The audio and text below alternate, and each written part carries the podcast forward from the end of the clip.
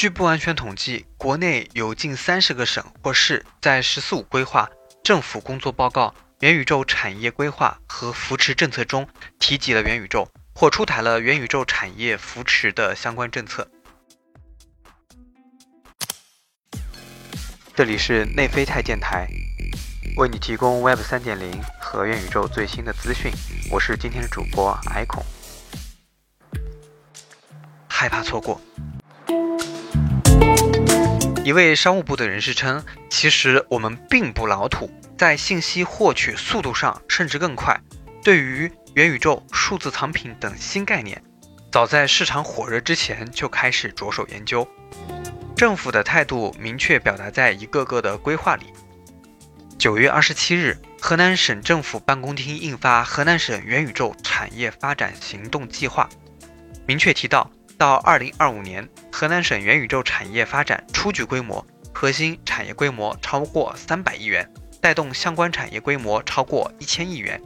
初步形成具有重要影响力的元宇宙创新引领区。要建成十个左右国际一流元宇宙技术研究和创新平台，建成一个元宇宙核心园区，三到五个特色园区，培育十家具有核心竞争力的元宇宙骨干企业。二百家细分领域的专精特新企业，五百家创新型的中小型企业。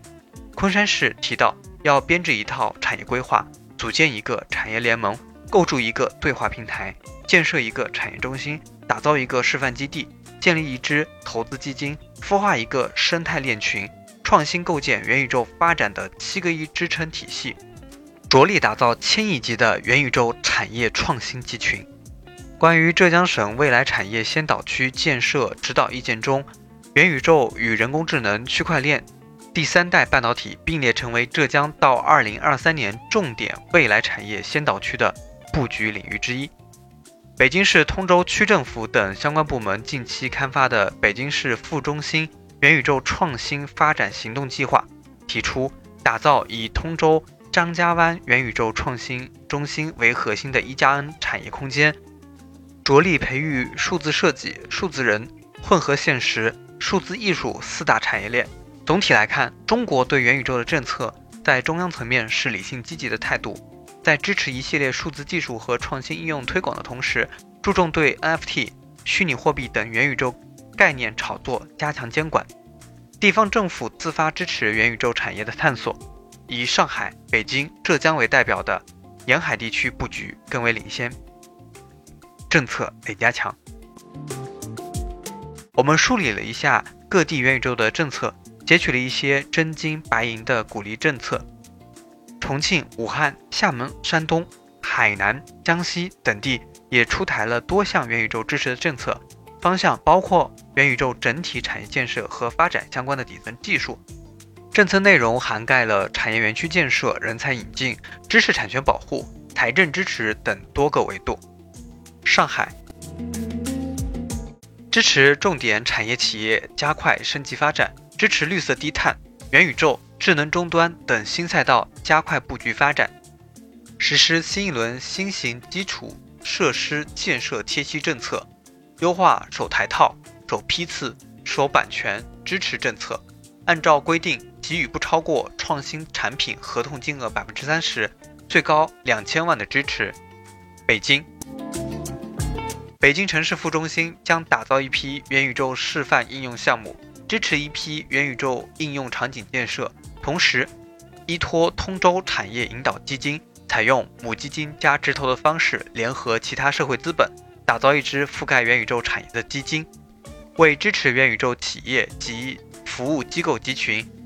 北京城市副中心将给予元宇宙企业房租财政补贴。措施明确。将对元宇宙应用创新中心新注册并租赁自用办公场所的重点企业进行百分之五十、百分之七十、百分之一百三档补贴，每家企业每年补贴面积不超过两千平方米，连续补贴不超过三年。广州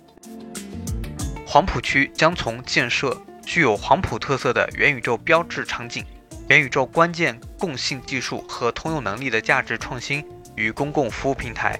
特定研究方向、元宇宙相关项目等三个层面进行奖励，最高补贴分别为五百万元、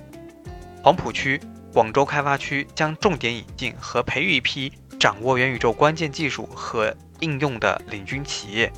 对元宇宙专精特新企业入驻本区认定的专精特新产业园，最高将给予一百万元租房补贴。五百万元购置办公用房补贴，争取在五年内培育十到十五家工信部元宇宙专精特新小巨人企业。杭州高层次人才来钱塘区创办元宇宙产业项目的，给予最高一千万元启动资金和研发费用补助，最高一千平方米三年租金补贴，产业发展紧缺、水平特别突出的创新项目。最高给予一亿元的资助。南京江宁高新区鼓励园区内社会载体与驻区高校、企业合作，围绕元宇宙产业集聚建设特色示范空间。对于面积在四百平方米以上的载体，给予每年二十万运营补贴；新增一百平方米，再增加给予五万元补贴，补贴年限不少于三年。支持有影响力的元宇宙企业和机构来园区设立总部、研发中心、创新平台、孵化基地等。自企业入驻园区第二年度开始计算，对于每年营业额达五百万元以上或当年缴税额达五十万元以上的企业，给予园区场地三到五年的全额租金补贴。根据企业实际租赁面积，按照八百元每平方米的标准。给予最高不超过五百万元的一次性装修补贴。无锡为吸引更多高端创新人才，推出了“滨湖之光”的人才计划升级版，将重点引进元宇宙全球顶尖专业人才，支持高校新增设元宇宙生态产业关联学科，鼓励开办各类元宇宙培训等，加速培养一批元宇宙复合型创新人才和建成一批协同创新中心。政府看重什么？透过以上政策，政府到底在支持元宇宙的什么？首先，我们要看元宇宙产业包括哪些方面。平安证券把元宇宙分为三个层级，第一层级呢是基建层，主要负责数据的实时传输和运算；第二层级是核心层，包括硬件和软件两个部分。硬件是指 VR、AR 等设备。软件是指操作系统、开发引擎和数字孪生技术。第三层呢是应用层，包括 To C 端和 To B 端两个方向。To C 端呢指的是面向消费者的游戏，那么这个跟各位投资者去体验的比较密，跟日常工作也稍微相关一些，比如现在进展、社交、购物等应用。To B 端呢指的是给企业端的服务，比如支持工厂生产的系统、虚拟会议等工具。我们可以看到啊，目前支持政策呢，在三个层级均有涉猎。支持元宇宙产业链，本质都是支持背后 5G 和云计算等新基建。再加上中国的 5G 和云计算已经在全球是相对领先的位置，政府呢也想有先发优势和未来产业上的更进一步。监管的艺术。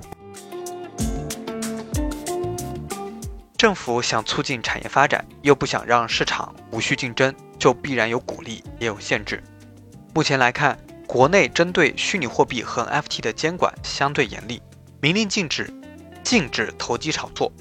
二零一三年，在比特币初步在国内兴起时，央行等五部门联合发布关于防范比特币的风险通知，要求各金融机构和支付机构不得开展与比特币相关的业务。二零一七年。关于防范代币发行融资风险的报告，直接叫停各类代币发行融资，并开展专项整治。二零二一年，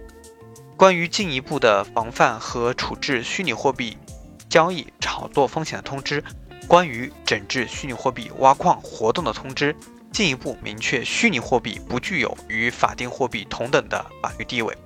相关业务活动属于非法金融活动。并对虚拟货币挖矿项目进行全面的梳理和排查。目前，NFT 的交易仍然以法币，就是人民币进行交易，这得益于银联机构的支持。目前也从未有具体的政策法规出台限制交易，但是监管从严的氛围已经扩散开来。福建省呢曾发布《福建省清理整顿各类交易场所工作小组关于》。防范 NFT 违规风险提示函，要求福建省内交易场所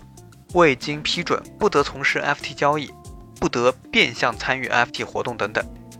二零二二年六月，《人民日报》发文：“数字藏品等于 NFT，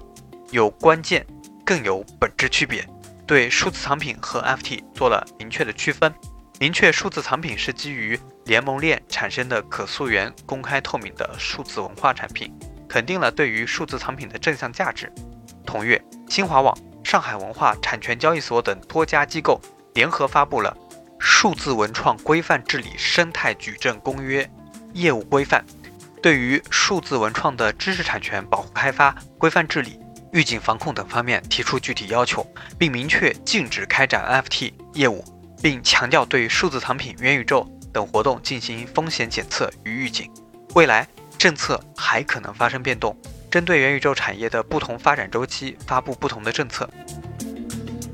目前来看，元宇宙尚处于产业发展的早期阶段，元宇宙产业距技术成熟，预计至少还需要十年的探索。长期发展风险和机遇并存。这里是内啡肽电台，NFT 的思想小屋，期待与你碰撞出内啡肽。